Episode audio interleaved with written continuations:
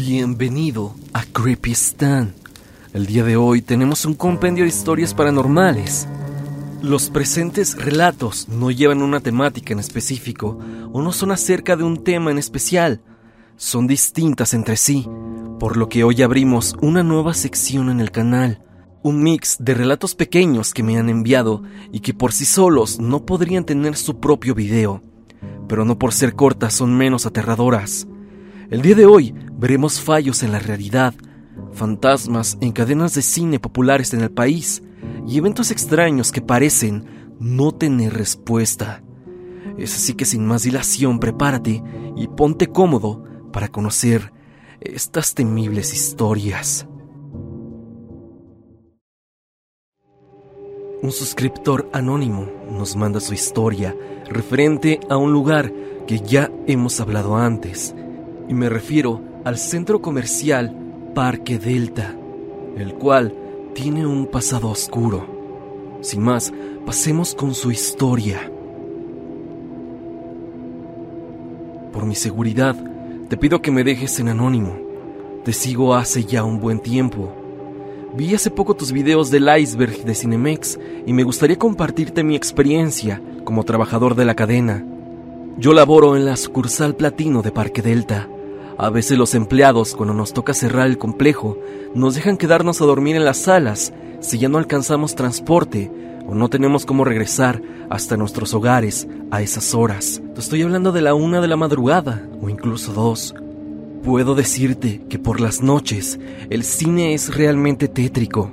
Se siente una vibra muy pesada una vez que finaliza la última función. A veces se llegan a escuchar voces cuando se encuentra completamente vacío y que por obvias razones no pueden venir de ningún otro lado más que del mismo cine. Me he quedado un par de ocasiones a dormir y he llegado a ver sombras pasar y desaparecer de un momento a otro. En las salas se escuchan pasos como si se estuvieran arrastrando o golpes en los techos y las paredes. De vez en cuando también se oyen ruidos como si se estuvieran moviendo cadenas. Mi experiencia más horrible fue ver a un hombre alto que llevaba puesto un traje. Él tenía un aspecto como de otra década, tal vez de los años 40. También tenía sombrero. Él podría decir que era de tez pálida, se veía muy blanco y también tenía bigote. Yo cuando vi a este sujeto estaba en la esquina del baño de hombres. Lo vi una madrugada que fui a hacer mis necesidades. De pronto estaba lavándome las manos cuando en un instante observé una silueta lo vi y me quedé pasmado, ya que es más que obvio que nadie debería estar ahí a esa hora. Lo observé y sentí un frío muy fuerte provenir de la nada. Pensé que era por el aire acondicionado del cine, pero lo descarté fácilmente. A los pocos instantes el tipo notó que lo estaba viendo y giró rápido su cabeza hacia mí. Empezó a verme fijamente. Sus ojos me asustaron. Eran muy negros, pero no tenía luz alguna se veían apagados, como si no tuvieran vida. Aquel sujeto no dejaba de mirarme, pero aún así le pregunté si podía ayudarlo con algo. Siento que yo mismo me quería hacer creer que era alguna persona. Aquel tipo no dijo palabra alguna y solo siguió viéndome. Realmente no sé cómo describirlo, pero me causó un miedo horrible. En un momento simplemente cerré los ojos, ya que no podía con el miedo y cuando los abrí ya no estaba. Salí del baño totalmente confundido. Uno de mis compañeros me vio y me preguntó que si estaba bien. Cuando le conté lo que me pasó, se puso serio y me dijo que ya le había pasado lo mismo a varios empleados antes y que evitara quedarme en las noches sin algo que me proteja, como una cruz o alguna imagen de la Virgen, porque era muy común que esas cosas pasaran también me contó la famosa anécdota que se aparece una niña en la sala 4 del cine. Hasta aquí mi historia, Stan. Te doy gracias por haberme leído. Si pasa alguna otra cosa en el cine, créeme que te estaré comentando todo. Te mando un gran saludo, Stan.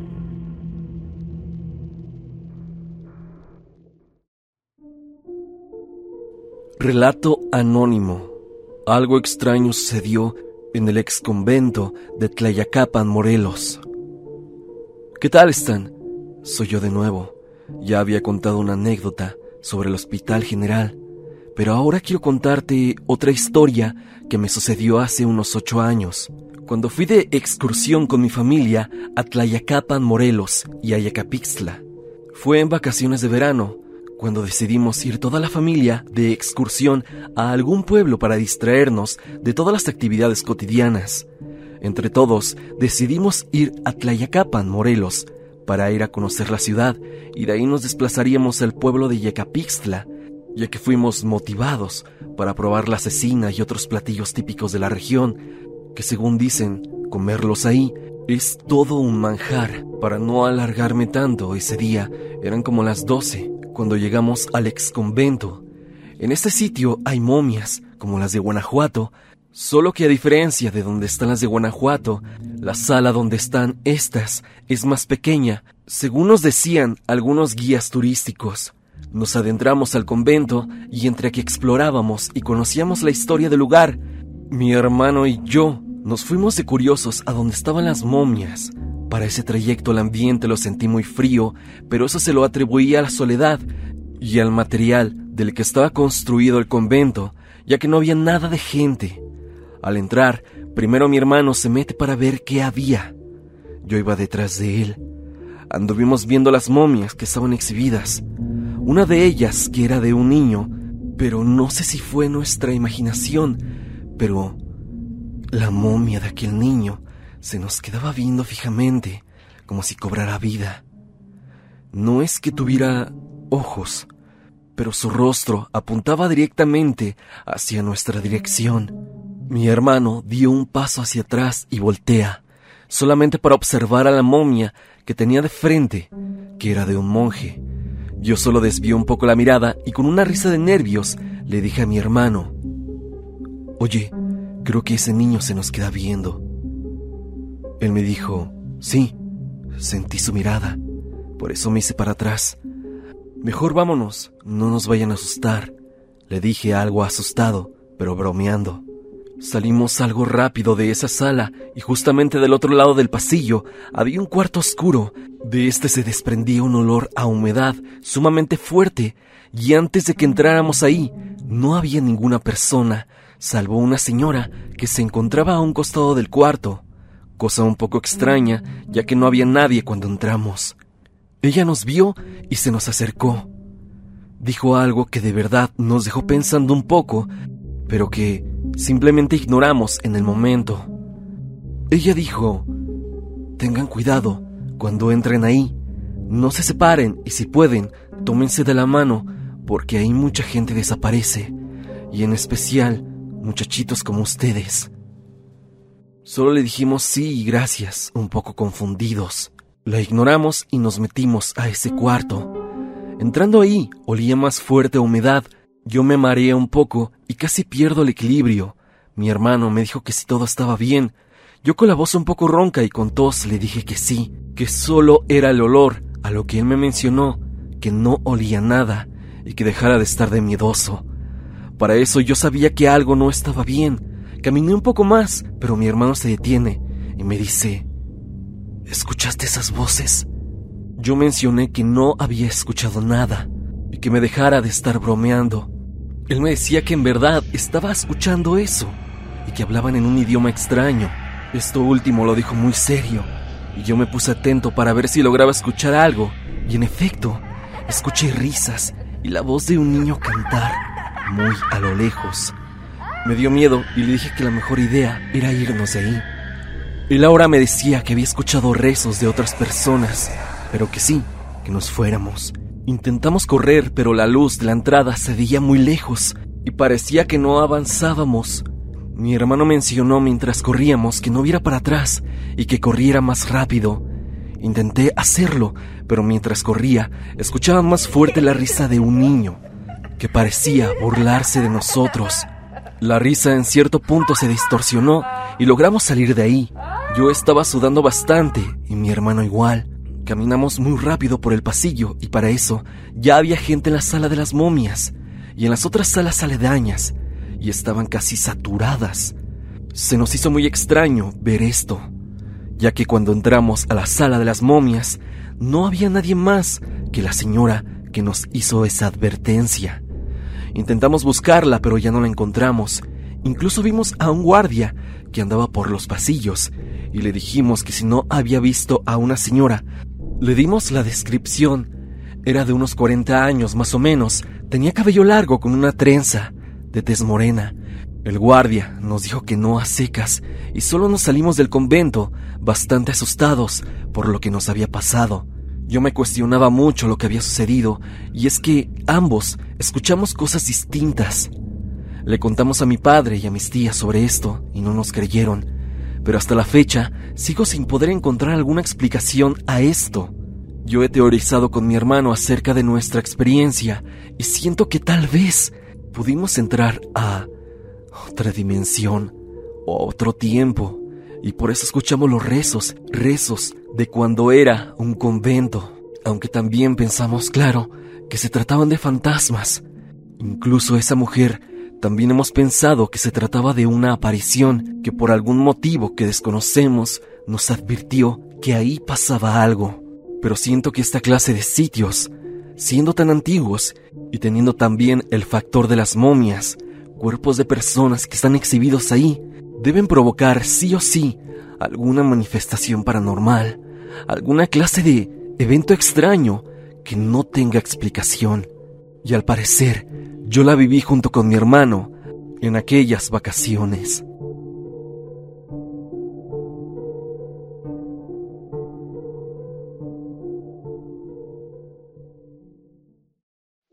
Mi repartidor fue un fantasma. Christopher Fuentes nos manda su historia. Stan, he vivido muchas cosas paranormales pero de todas siento que esta es la que me sigue helando la sangre de solo recordarla. No sé cómo explicarlo, si se trataba de algún fantasma, un fallo en la realidad o simplemente algo imposible. Te contaré. Todo empezó un día que yo estaba solo. Vivo en la ciudad de Mérida. Tenía ganas de ordenar una pizza, ya que tenía hambre. Lo pedí por WhatsApp y todo había quedado bien. La pizzería estaba cerca de mi casa era un negocio local al cual llamaba de vez en cuando. Pedí mis alimentos y me dieron un lapso de 50 minutos para traer mi pedido. Yo recuerdo bien que eran las 10 de la noche. Todo estaba correcto, hasta que media hora después aproximadamente, escuché que tocaron mi puerta con desesperación y bastante fuerte. Yo obviamente pensé que era mi pizza. Salí a recogerla y vi que era un señor con lentes y casco. En efecto, era mi pedido. No le podía ver la cara por completo, solo noté que estaba viendo fijamente mi pizza para que yo la tomara. Cuando la recogí, le pregunté que cuánto era y nunca me contestó. Solo se me quedó viendo por un minuto y le volví a preguntar, pero no me respondió. Solo se dio la vuelta y rápidamente subió a su moto. Eso se me hizo totalmente extraño.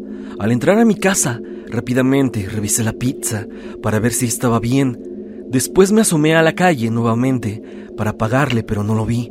Y no se pudo ir tan rápido, ya que la revisé a lo mucho en cinco segundos.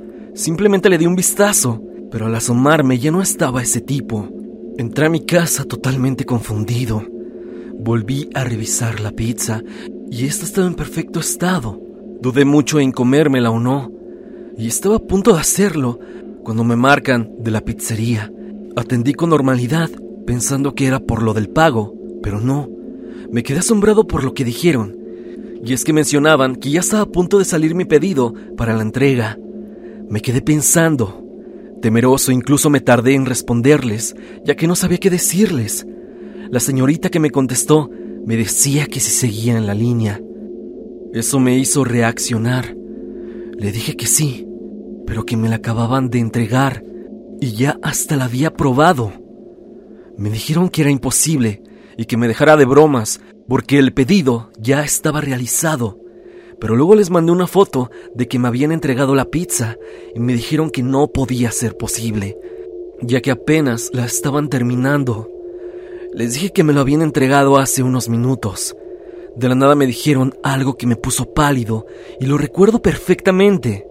Un poco alejado del teléfono, escuché una voz que decía, no puede ser.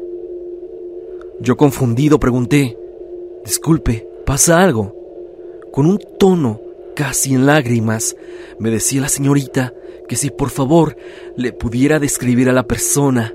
Yo más que confundido, le dije que era un señor que usaba lentes, traía una playera blanca y un casco de color rojo, con una moto igual con la que hace las entregas.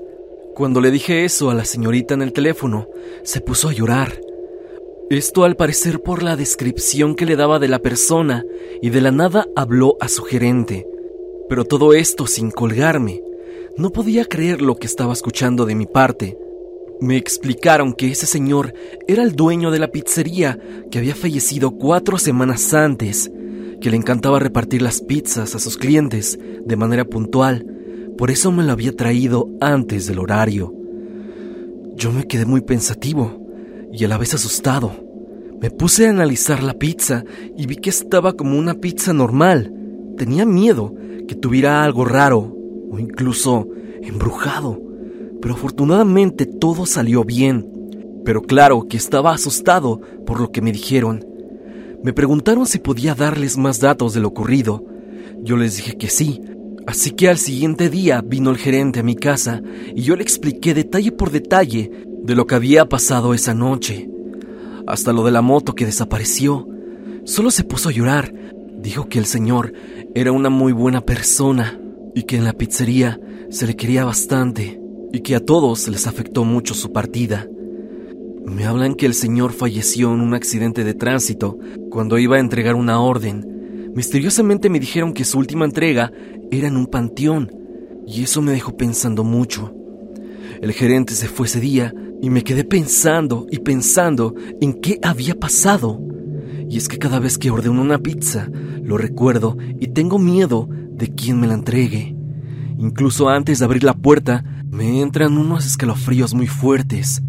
Esta es una de las historias paranormales que más me ha impactado y que me ha hecho cuestionarme bastantes cosas. ¿Qué hay detrás de las apariciones de este señor? ¿Le habrá ocurrido algo así a otros clientes? ¿Qué es lo que vi aquella noche? ¿Un fantasma o un fallo en la realidad? O quizá ya planteándolo de manera lógica, una broma muy elaborada de la pizzería.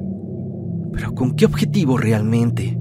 Esta historia me hizo recordar mucho a aquellas de taxistas, donde aseguran subir a un pasajero fantasma que de un momento para otro desaparece en su unidad, o que bien van a dejarlo a una casa y una vez que esta persona desciende, le dice al taxista que pronto regresará con su dinero entra a su hogar y al tardarse mucho, el taxista va y toca la puerta.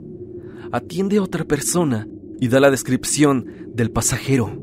Y quien abrió la puerta solamente dice que esa persona lleva meses o incluso años de haber fallecido.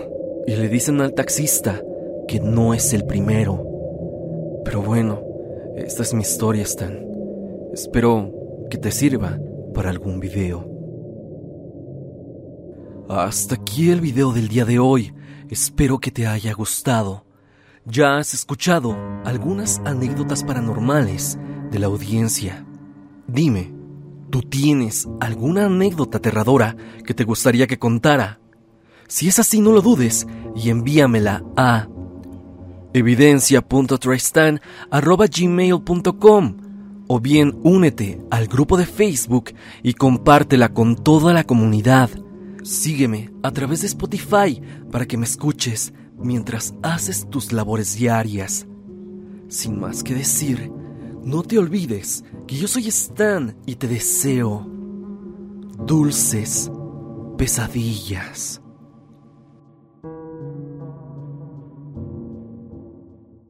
Hello, it is Ryan, and I was on a flight the other day playing one of my favorite social spin slot games on chumbacasino.com. I looked over the person sitting next to me, and you know what they were doing? They were also playing Chumba Casino. Coincidence? I think not. Everybody's loving having fun with it. Chumba Casino is home to hundreds of casino style games that you can play for free anytime, anywhere, even at 30,000 feet. So sign up now at chumbacasino.com to claim your free welcome bonus. That's chumbacasino.com and live the Chumba life. No purchase necessary. Group. Void were prohibited by law. See terms and conditions. 18 plus.